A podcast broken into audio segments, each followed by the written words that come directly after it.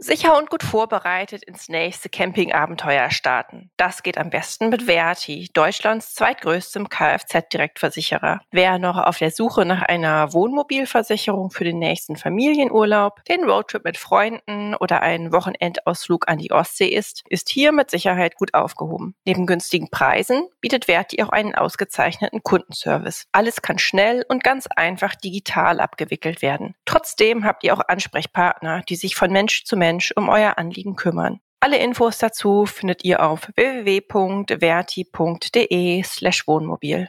Verti. Genau deine Versicherung. Und jetzt ganz viel Spaß mit dem Podcast.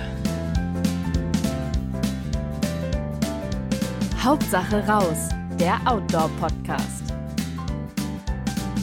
Hallo zusammen und herzlich willkommen bei Hauptsache raus, dem Podcast des Outdoor Magazins. Ich heiße Katharina Hübner, bin Redakteurin bei der Outdoor und moderiere auch heute wieder den Podcast, in dem unser Thema Expeditionen lautet.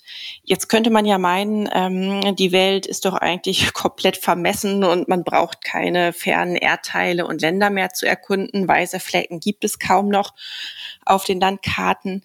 Und da stellt sich die Frage, wer unternimmt heutzutage eigentlich noch Expeditionen und warum? Das kann mir bestimmt mein Gesprächspartner beantworten. Er war schon in Ländern wie Mexiko, Kenia, Russland, Nepal, in Regionen wie Patagonien, Baffin Island und zwar überall dort als Expeditionsfotograf tätig. Ende Oktober erscheint auch ein neues Buch von ihm zu dem Thema, ein Bildband namens Expeditionen Aufbruch ins Ungewisse. Und äh, ja, lange Rede, kurzer Sinn. Also freue ich mich, dass Klaus Fengler mir heute zugeschaltet ist. Hallo Klaus. Hallo, Kathrin. Sehr schön. Ähm, ja, es freut mich, dass ich hier mit dir jetzt äh, über dieses Thema sprechen kann. Mich würde ja mal äh, als erstes interessieren, was kam bei dir eigentlich zuerst? Die Passion fürs Abenteuer und, und, und Klettern, Expeditionen oder die Fotografie? Also wie, wie, ja, was, womit hast du angefangen? Zuerst kam das Klettern. Nee, ich äh, klettere jetzt seit ja sicherlich 40 Jahren. Ja, 41 Jahre bin ich jetzt schon klettermäßig unterwegs. Und ähm, das hat sich dann so allmählich gesteigert. Und dann ist äh, auch die irgendwann mal die Fotografie dazu gekommen. Also wie gesagt, bei mir war das Hobby zum Beruf ist das äh, ist das geworden. Und ähm, dann ist das äh, war es 2002 genau war das das erste Mal da hatte mich dann Stefan Glowacz mal auf eine der Outdoor-Messen angesprochen, ob ich denn Lust hätte, mal, ja, dass man mal was zusammen macht oder unternimmt. Und da war ich mit ihm und mit Peter Scheffler damals, war ich mal zehn Tage auf Sizilien und äh, auf Sardinien, so auf Sardinien. Und dort sind wir geklettert und das war eigentlich für mich so die Feuertaufe. Da haben wir uns sehr gut verstanden und das hat schön geklappt. Und im gleichen Jahr, im Herbst 2002, äh, konnte ich dann ähm, Stefan und, und ähm, ja, sein Team begleiten nach Mexiko zum El Gigante. Ich muss da einmal kurz dazwischen noch sagen, also genau, äh, Stefan Glowacz ist einer der, ja, man kann schon sagen, weltbesten Kletterer, oder? Ja, ich sag, also alle, wir werden alle älter. Er, ja. er war es auf alle Fälle mal, also zu seinen Wettkampfzeiten und auch später.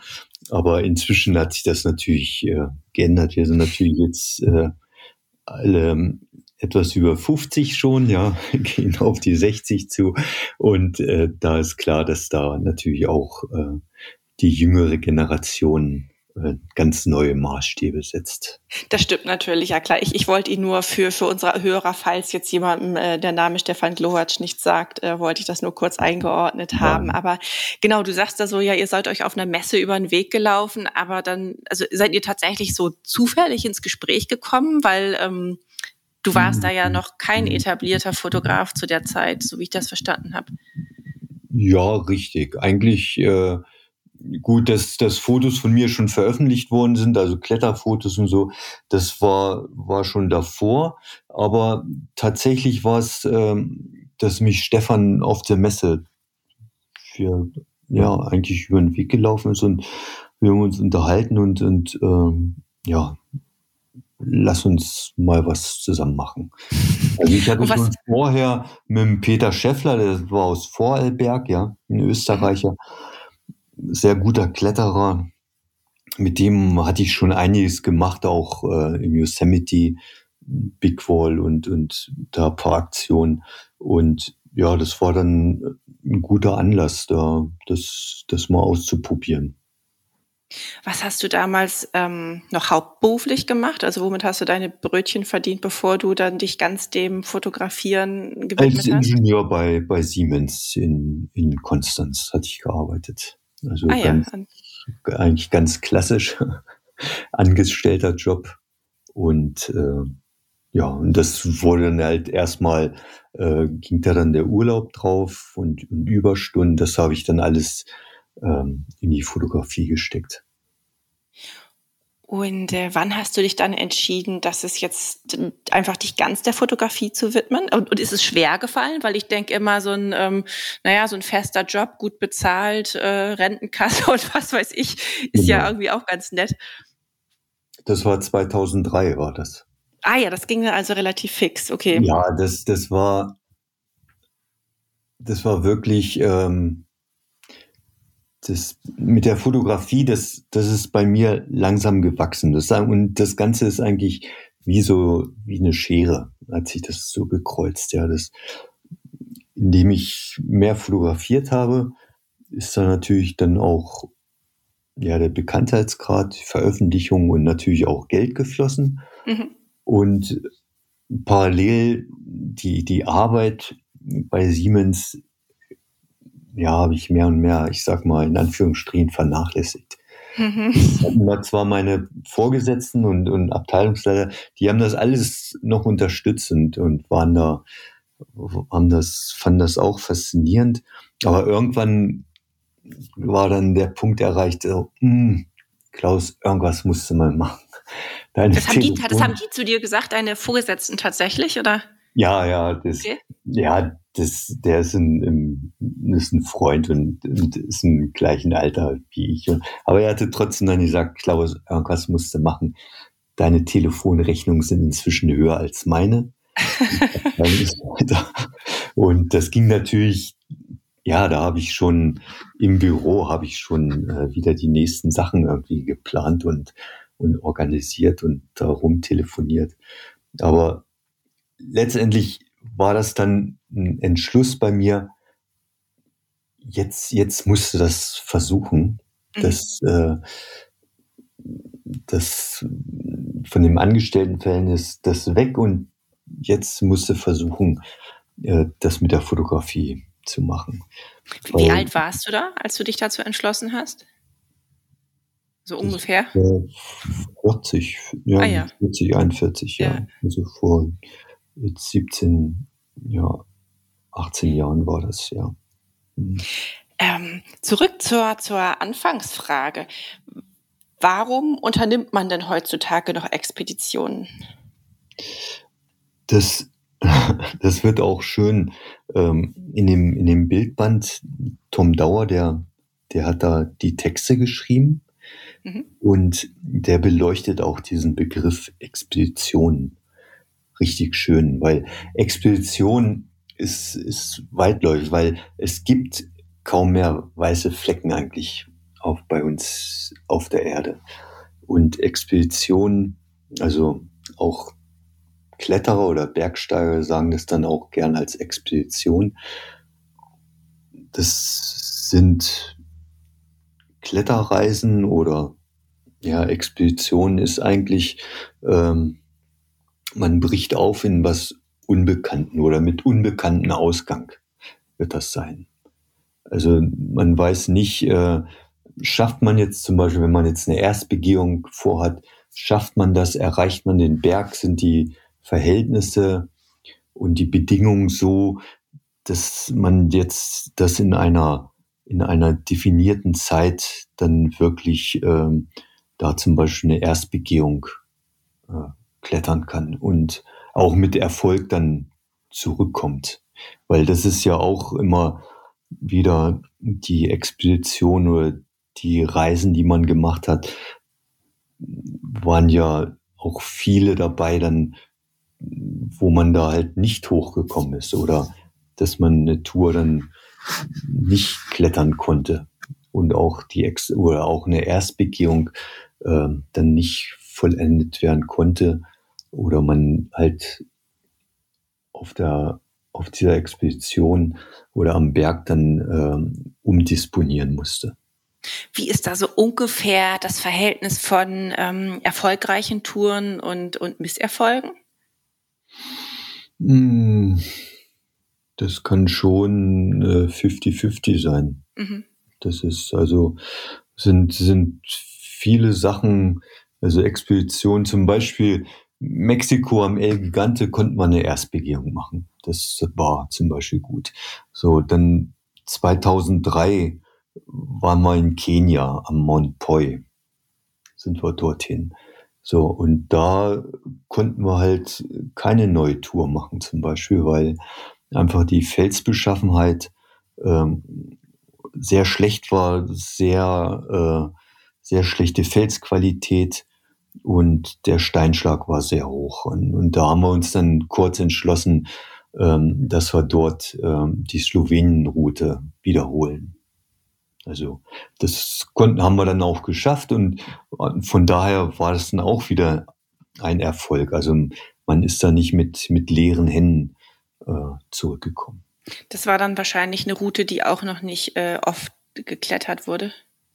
Die ihr dann wieder, du sagst, die ihr also wiederholt habt? Oder? Richtig, ich wüsste, müsste jetzt recherchieren, aber ich glaube, wir haben sogar die zweite oder dritte Begehung davon ja. gemacht. Also und das, ähm, ja. Und äh, genau, warum ähm, was, was ist die Motivation für so eine Erstbegehung? Also will sich dann ein Kletterer wie Stefan Glovac beweisen oder, oder der Welt beweisen, dass es möglich ist? Oder ist das auch, sagen wir mal, um die, ähm, die Möglichkeiten für andere Kletterer, man muss schon fast sagen Extremkletterer, zu, zu die, die, die Palette der Möglichkeiten zu erweitern? Mm, gut, da kann ich jetzt nur, ich habe nur Erstbegehungen äh, im Klettergarten mal früher gemacht, ja. Das mhm. ist das, äh, aber die, ja, die Motivation ist eigentlich die, die, dass man ja für die, man schafft dort damit was Neues. Und wenn man da eine schöne Linie an so einem Berg oder in solcher Wand neu entdeckt hat und die als erstes durchsteigen kann, dann ist das schon was ganz Besonderes, weil das ist, das ist für immer ist das, mhm. das da, ja. Und wenn dann sogar noch äh, solche Tour wiederholt wird und der Schwierigkeitsgrad und auch die Faszination von dieser Tour dann ähm, bestätigt wird und äh, auch, ich sag mal, in der Szene gelobt wird, dann ist das natürlich für, für den Erstbegehr äh, ja schon was Besonderes. Mhm. Du bist dann ja sozusagen, wie nennt man das denn? Also wenn, wenn dann Stefan Glovac eine Route erst begangen ist, dann bist du der Co-Erstbegeher, weil du. Nee, nee. Nein, das nicht. Nein, äh, auf den ganzen Expeditionen bin ich keinen Meter geklettert. Okay. Oder kaum. Also da hänge ich nur im Seil und, und steige, bin mit Steigklemmen an Fixseilen aufgestiegen, immer von Standplatz zu Standplatz. Hab da nebenbei fotografiert, was ging und dann äh, ist bei solcher Expedition oder bei solcher Tour sieht man dann auch gleich, mh, hm, die und die Seillänge, das sieht sehr gut aus. Da lohnen sich dann Fotos und dann wird das, wenn die Zeit da ist, äh, wird das auch nochmal dann nachgestellt, also im, im, halt im Vorstieg. Also so, so läuft das oder lief das ab. Mhm. Das, also als, als Kletterpartner war Holger Heuber dabei. Das sind, ist eine, sind eine ganze Menge von Leuten, die oder unterschiedliche sehr gute Kletterer, die, die mit immer dabei waren. Aber das ist Holger Heuber, äh, Christian Schlesener, dann zum Beispiel Chris Sharma war ja auch mal dabei, Robert Jasper. Also das sind, das sind die, die Kletterer, die, die Stefan auch immer begleitet haben, beziehungsweise die, die auch gleichberechtigt sind. Oder Kurt Albert war natürlich auch mit dabei.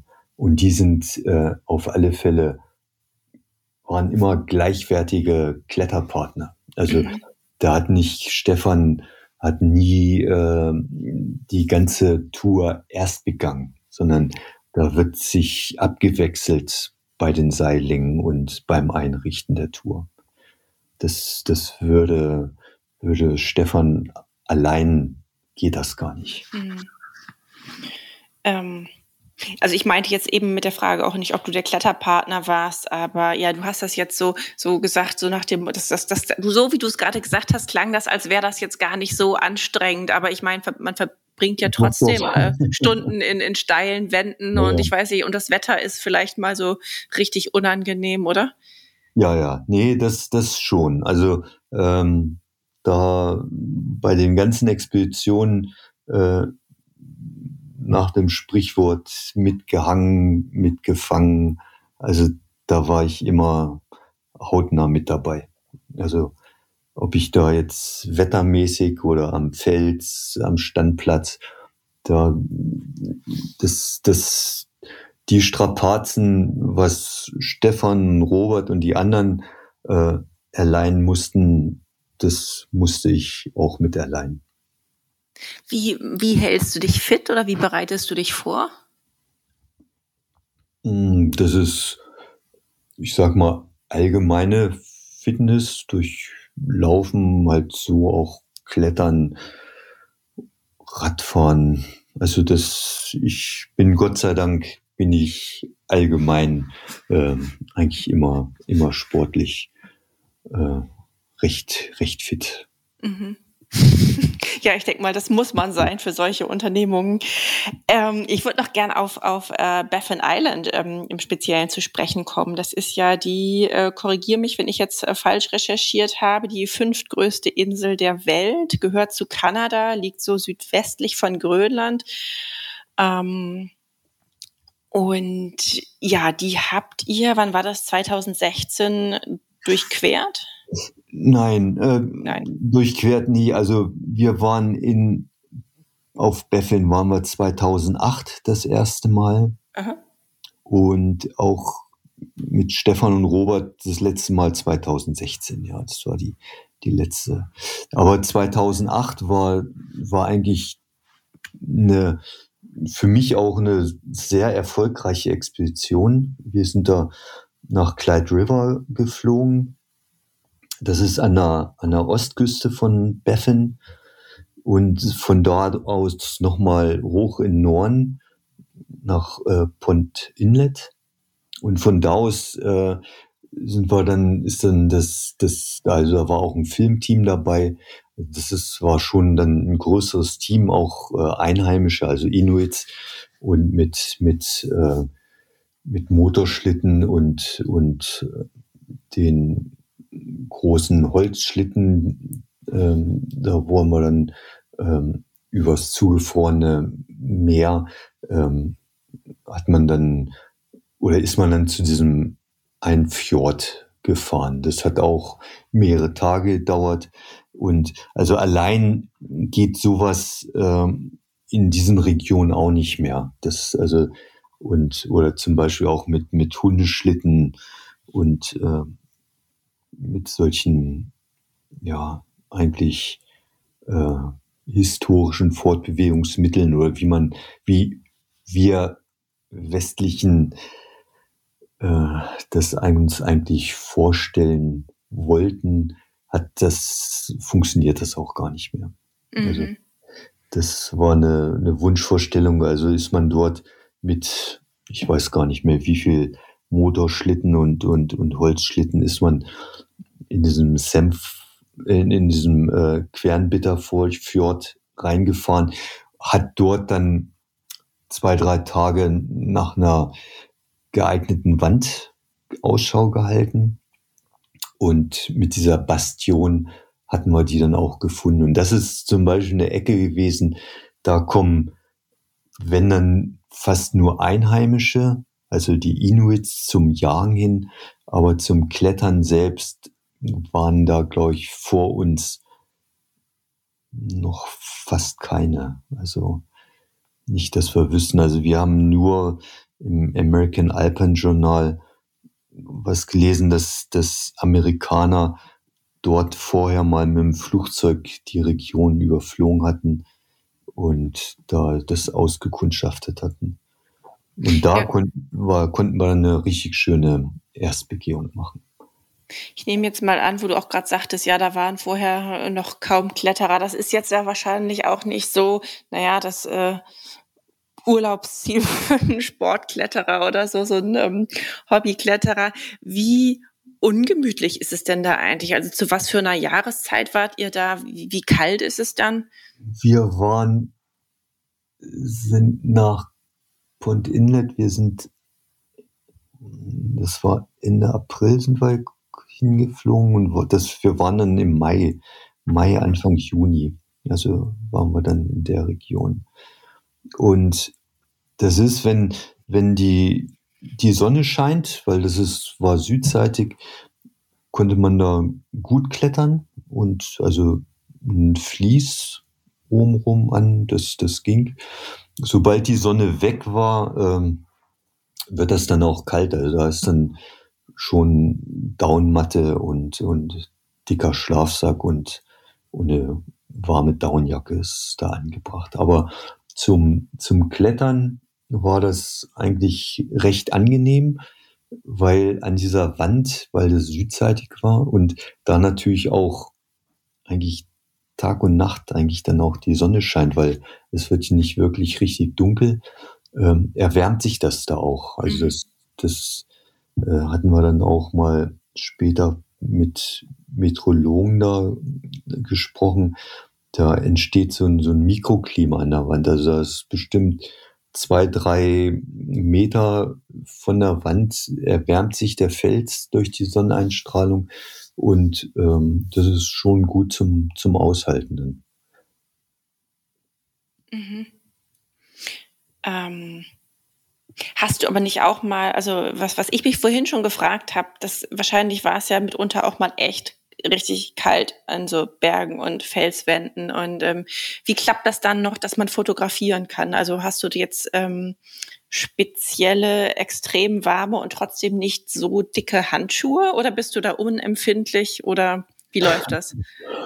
Also erstmal, ja, ich bin schon recht resistent oder unempfindlich, aber ähm, trotzdem, also ist jetzt gerade fürs Fotografieren war das kälteste war für mich ähm, in Russland im Ural.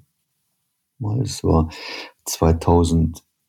2012, 2013. Da waren wir im November, waren wir das erste Mal, äh, sind wir da in Ural gefahren, wollten wir zu den Seven Giants. Und ähm, da was, was sind das, die Seven Giants? Ganz kurz Seven für unsere Giants, Hörer. Das ist ist eine, auf einer Hochebene im Ural, stehen da sieben, äh, das von einer ja, Million Jahre Erosion, stehen sieben Säulen, also die sieben Giganten. Die sind 30, 40 Meter hoch. Und da, das hatten wir mal eine Aktion gemacht. Ähm, ja, es war, war Sponsor, war da Red Bull. Und ähm, da sind wir im Winter hin und, und Stefan hat, hat einen so einen, so einen Turm bestiegen. Und da hatten wir Temperaturen bis minus 43, 45 Grad. Und da ist es aber, da geht ohne Handschuhe, also da braucht man schon, also dünne Handschuhe, die hat man eigentlich immer an zum Fotografieren und darüber dann Downfäustlinge.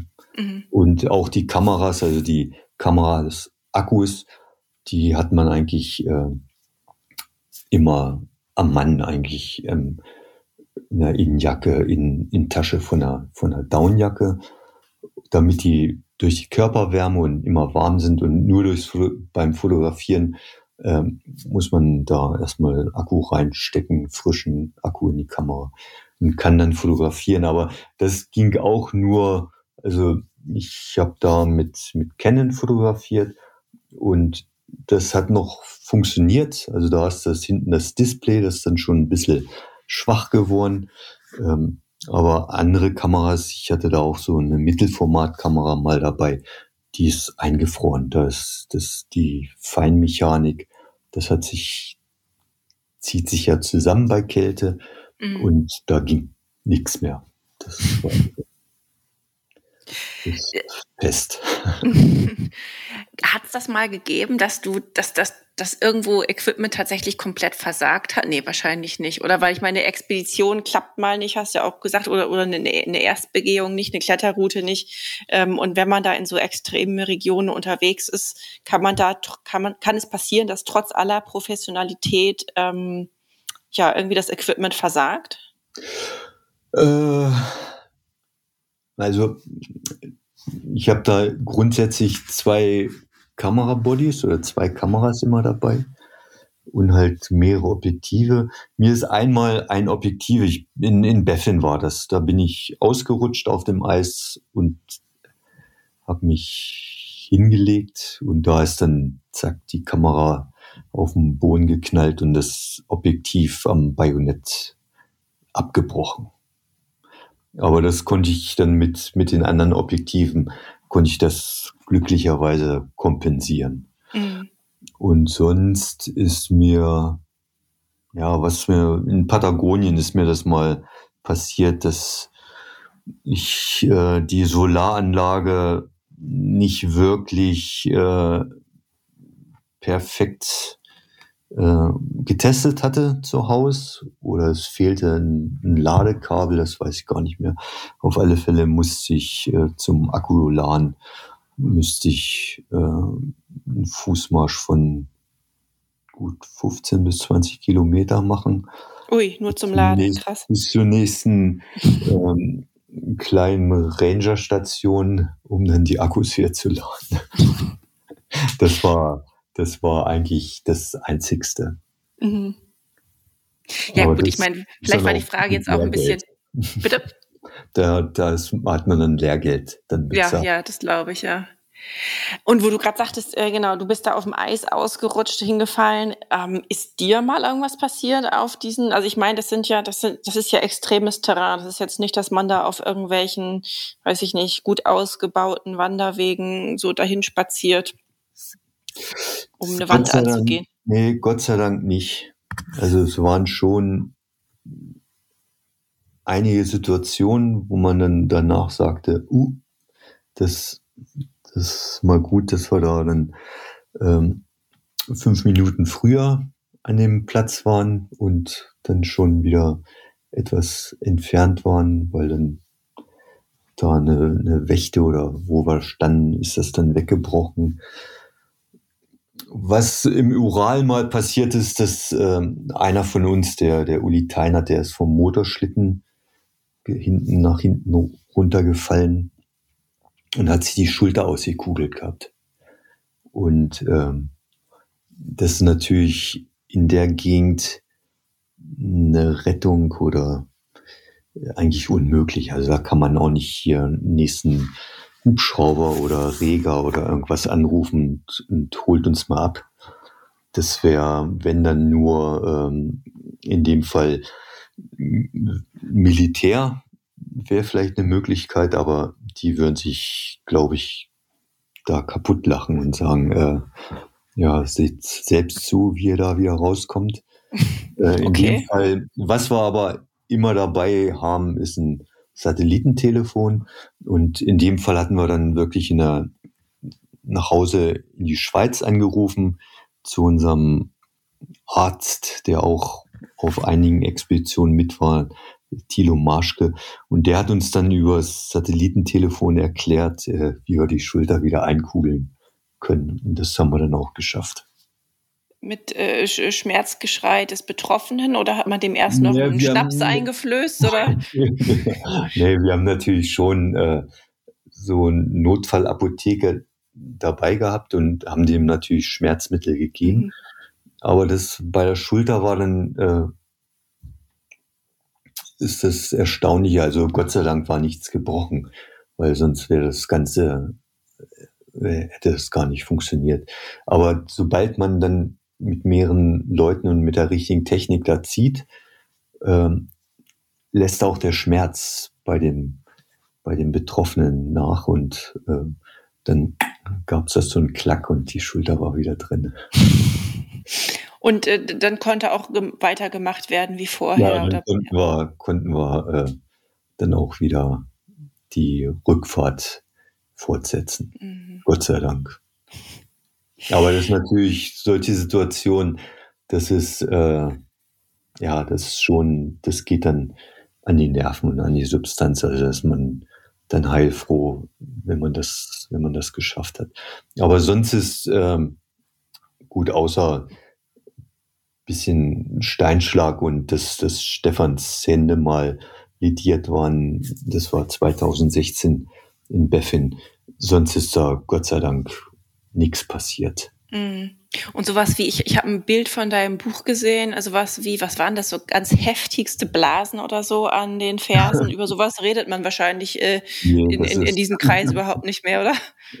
Nee, das, das gehört, gehört fast dazu. Äh, das kommt aber auch, wenn es geht, selten vor. Also ich hatte das auch 2016 hatte ich Blasen und das an den Füßen, das ist natürlich schon Quälerei. Und gut, Stefan und auch Holger, die hatten sich das ordentlich abgetaped, aber das blieb dann nicht aus und äh, die, ja, die kommen und, und ja, aber das, das, das heilt dann auch mit der Zeit dann. Mhm. Weil ähm, auf solche Expeditionen, also ich habe die Erfahrung gemacht, erstmal auch, ähm, weil du mich vorhin fragtest, wie tra trainierst du dafür oder bereitest dich vor? Das, sind, das ist nicht vergleichbar mit, mit äh, so Schnellkraftsport, sondern das geht langsam los. Man, man läuft und macht Tagesetappen und zieht und, und schleppt und macht immer wieder Pausen und der Körper gewöhnt sich auch an solche, dann langsam an solche Strapazen. Mhm. Und dann, wenn man jetzt zum Beispiel im Lager oder, oder dann im Basislager ist oder auch im, in Patagonien am Cerro Moralon, da waren wir drei, dreimal, also drei Jahre war, sind wir immer wieder dorthin gefahren. Da sind auch, waren, waren ähm, Zeiten dazwischen, da waren wir über eine Woche in der kleinen Schutzhütte und der Blechhütte ausgehaut, weil es nur gestürmt hat. Also da ist, oder im Zelt, da ist nur Lesen angesagt. Mhm. Da werden also, ähm, da hatten wir eigentlich dicke Wälzer dabei und die wurden von vorn bis hinten gelesen, zack, dann wurde das Buch getauscht und das nächste Buch wurde angefangen. Und auf so die Expedition, ähm, das ist dann, da erholt sich dann auch der Körper. Mhm. Aber es ist natürlich auch anstrengend, äh, weil man auch wieder von morgens vom Frühstück bis abends zum Essen, jede Mahlzeit ist dann ein Highlight und freut man sich drauf. Und dazwischen ist, ist eigentlich nichts tun angesagt. Fängt man dann auch mal an, sich irgendwie, ja, weiß ich nicht, innerhalb des Teams auf die Nerven zu gehen? Ähm, einfach, ja, wenn, wenn das jetzt, wenn, weiß nicht, wenn die Wetterverhältnisse insgesamt einfach mal frustrierend sind und man nicht weiß, was der nächste Tag bringt? Das passiert schon, ja. Aber das ist, da, da werden dann auch gute Teams oder ähm, werden dann schnell äh, sichtbar, wie, wie verträgt sich die Truppe und wie, wie harmonisch ist das. Aber das ist im Großen und Ganzen ähm, lief das bei uns eigentlich sehr gut ab. Mhm. Das ist, äh, das ist klar, dass es da immer mal wieder dann äh, kleine Reibereien gibt und, und dass man sich dann auf den ja, Senkel geht gegenseitig. Aber das ist, ähm, ja, das hat eigentlich immer ganz gut funktioniert. Sonst hättest du ja wahrscheinlich auch nicht, äh, 16 Jahre sind das, glaube ich, ne, die du mit Stefan ja. Zusammengearbeitet hast. Klar. Ähm, wie viel, wie viel, wie lange im Jahr bist du denn unterwegs dann? Also sagen wir mal vor Corona.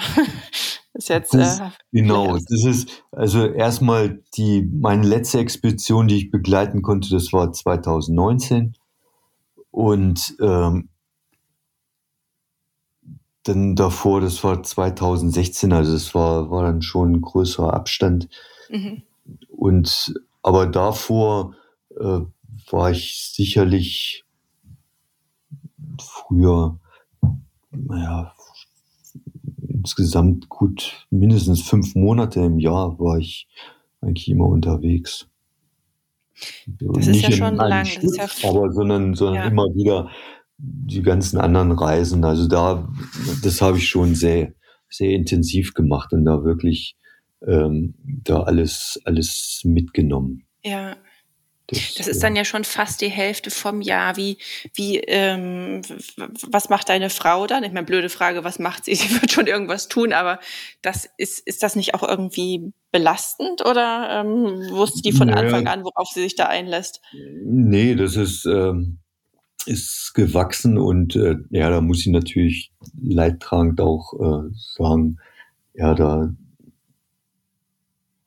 ist die Ehe auch kaputt gegangen. Also das blieb Ach so, nicht. oh, das tut mir leid. Ähm. Nee, nee, nee, das ist, das ist ja, äh, ist halt auch eine, ja, eine, ich sag mal, von Fotografen eine, eine ziemlich weit verbreitete Berufskrankheit, glaube ich. Mhm. Dass irgendwann äh, die Ehe da auch äh, leidet. Weil wenn man da ständig unterwegs ist und, und ich denke, meine Kinder, die, die ähm, haben das natürlich auch gemerkt, dass ich, wenn, wenn der Vater ständig immer wieder unterwegs ist, dass das äh, ja da das nimmt schon dann irgendwann Schaden.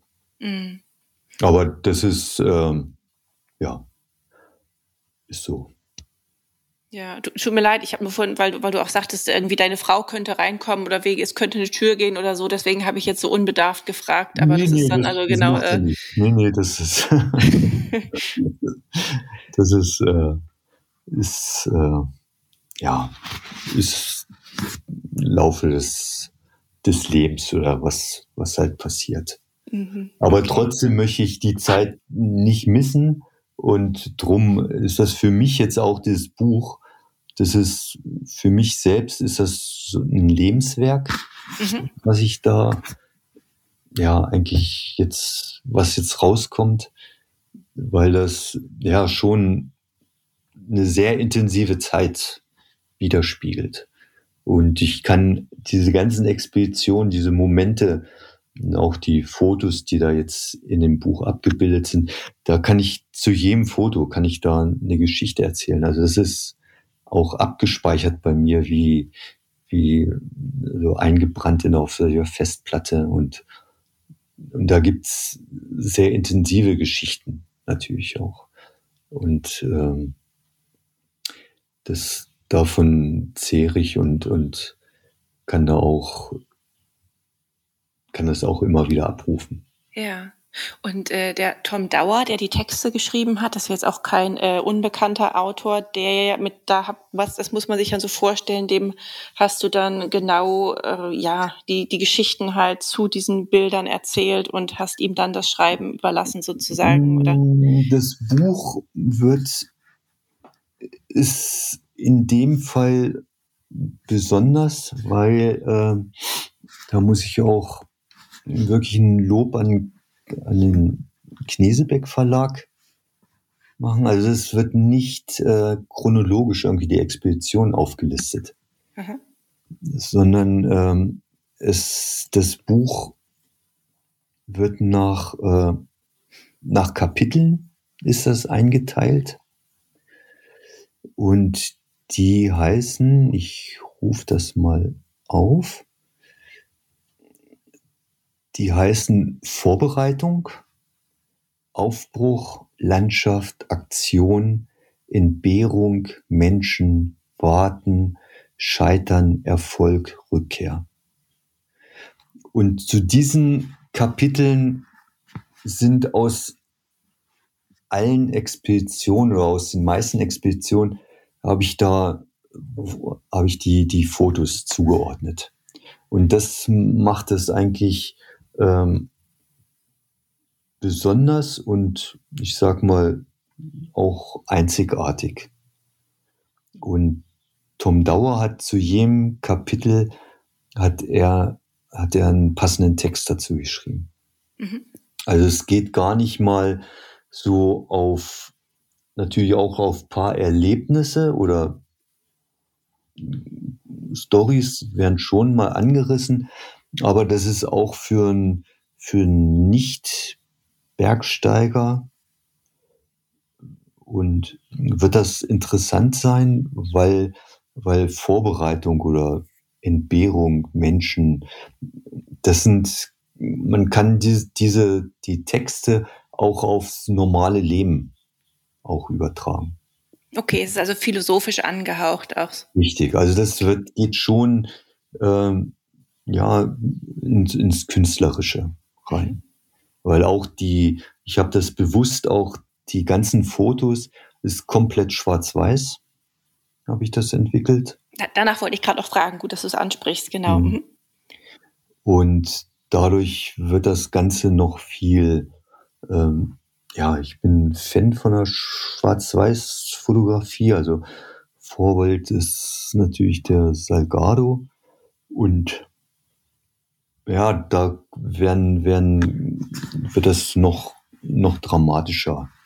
Äh, werden, sind da viele Aufnahmen. Und natürlich auch die, ja, zum Beispiel Landschaft oder Menschen. Also das ist nicht alles nur, nur Action und, und auch nicht, dass, dass das ein reines Buch ist, wo jetzt nur Stefan Glovac vorkommt, sondern es ist allgemein. Also es kommen viele Aspekte, kommen da zusammen. Mhm. Okay, man darf gespannt sein. Also ähm, wir verlinken dann übrigens hier für, für die Hörer noch, wir verlinken natürlich in unseren Show Notes auch auf die Website von Klaus Fengler und da findet ihr dann auch noch Infos zu dem Buch. Klaus, was ich zum Schluss noch fragen wollte, was mich immer so interessiert bei, bei ähm, Menschen, die so weite Reisen unternehmen, wenn du jetzt nach Hause kommst von einer Expedition, worauf freust du dich am meisten? Das, das ist eine gute Frage. Aber äh, ja, das, auch wenn es jetzt ein bisschen komisch klingt, aber am meisten oder, oder man ist dann zufrieden, wenn man mal wieder zu Hause in Ruhe auf der eigenen Toilette sitzen kann okay. und sich nicht mehr irgendwo hinbücken muss oder in irgendein Gebüsch oder irgendwo sich verkriechen muss Aha. in der Hocke geht dann ganz normal wieder auf Toilette und, und, und dann auch alle anderen Annehmlichkeiten. Also man, ich merke, oder bei jeder solcher Reise, wenn ich nach Hause gekommen ist, merkt man erstmal, äh, in was für einer privilegierten und hochgezüchteten Welt man hier in Europa oder Deutschland und Nachbarstaaten eigentlich lebt. Mhm. Ja, das auf jeden Fall. Dass Das, das ich. Ganze künstlich und aufgebauscht und, und ja, das, das, das, ich, ich möchte mal sagen, 95 Prozent der, der Erdbevölkerung lebt ganz anders. Mhm. Das sind eigentlich die Sachen, äh, was mir dann wirklich bewusst wird und wo man sagen kann, ey, das ist, wir leben in einem Luxus, der ist unbeschreiblich. Mhm. Ist wahrscheinlich auch erstmal wieder eine, eine Umstellung dann, oder? Wenn man da so lange raus war. Oder nimmt man das schnell wieder für selbstverständlich? Nee, das nimmt man eigentlich wieder für, ja, eigentlich ziemlich schnell für selbstverständlich, aber es, trotzdem ist das so, ja, dieses, äh,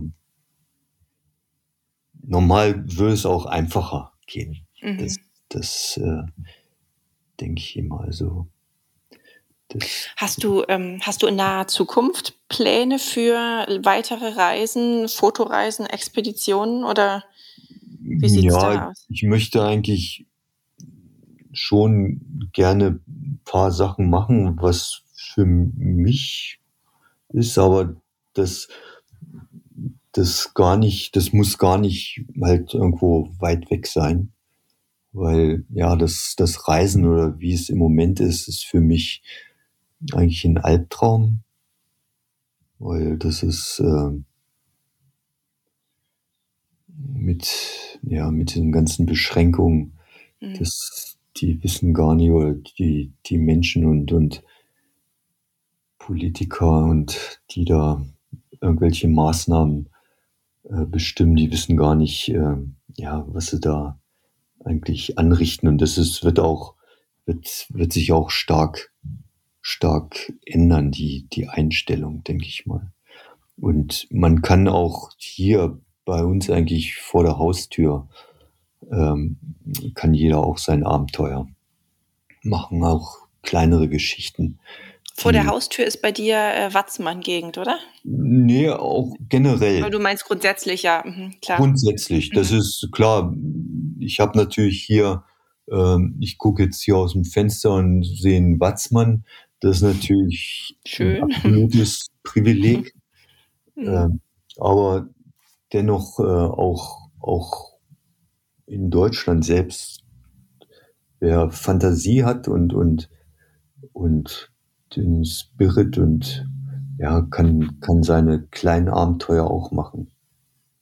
Das ist die, natürlich richtig, ja. Die genauso wertvoll sind und bleibend. Ja, das stimmt. Das, da braucht man nicht jetzt groß irgendwie Geld auszugeben oder, oder sonst was für Aktionen machen. Das kann, da hatte ich mit dem Holger, der paddelt ja auch letztes Jahr im November mit dem Seekajak auf dem Chiemsee. Bloß gepaddelt, das war ein Wetter nur so neblig und die Sonne kam mal kurz raus und dann ist man abends, hat man irgendeine so eine kleine Sandbank angesteuert, dort sein Zelt aufgebaut ein Feuer gemacht und am nächsten Tag ging es dann wieder zurück. Selbst so, solche kleinen Ausbrüche, das kommt einem dann vor, als ob man eine Woche unterwegs ist. Und das sind absolut traumhafte Erlebnisse. Auf jeden also, Fall. Ja, das was auch gerade so ein bisschen als äh, Mikroabenteuer hierzulande. Der, der Begriff genau. hat ja genau. irgendwie, macht ja gerade Karriere, mhm. aber genau, das, die, das, was dahinter steckt, ist ja nicht neu. Ja, und das sind so Sachen, ja, da, da gibt es so viele Sachen. Ich, nächstes Jahr würde ich zum Beispiel auch gern, ähm, ich kann hier vor der Haustür, kann ich einen Seekajak packen und setze das hier in die Ache und ich komme im Schwarzen Meer raus. Ist das, ist das der Plan tatsächlich, so, so zu starten? Ja, das, okay. das möchte ich, möchte ich machen. also das wird auch eine schöne Geschichte vielleicht fürs Outdoor. Ja, das kann ich mir auch gut vorstellen, auf jeden Fall. Ja, und das sind so, so Sachen, das sind, sind äh, das ist einfach toll. Das, ja. Und da, das ist eine Reise, da erlebt man bestimmt viele Sachen und es bleiben, bleibt in bleibender Erinnerung. Hm, das glaube ich auch. Ja, da halt uns auf jeden Fall auf dem Laufenden. Und äh, wenn es dazu kommt zu der Reise, dann können wir noch einen Podcast aufnehmen. Ja, ja. nee, kann man gern machen. Okay, aber dann denke ich, wir sind ähm, für heute am Ende angekommen. Und ähm, genau, ganz herzlichen Dank an Klaus. Und für euch da draußen gilt natürlich wie immer, wenn euch unser Podcast gefällt, diese, diese Folge gefallen hat und ihr jetzt keine Episode mehr verpassen wollt, dann abonniert uns äh, gerne gleich hier oder auch unseren Newsletter auf www.outdoor-magazin.com und ihr findet uns natürlich auch gedruckt am Kiosk oder per Abo in euren Briefkästen und na klar auch auf Facebook und auf Instagram. Also bis bald, bis zum nächsten Mal und ciao Klaus für heute. Ich bedanke mich, hat Spaß gemacht und jederzeit wieder. Super, also ciao. Tschüss. Hauptsache raus, der Outdoor-Podcast.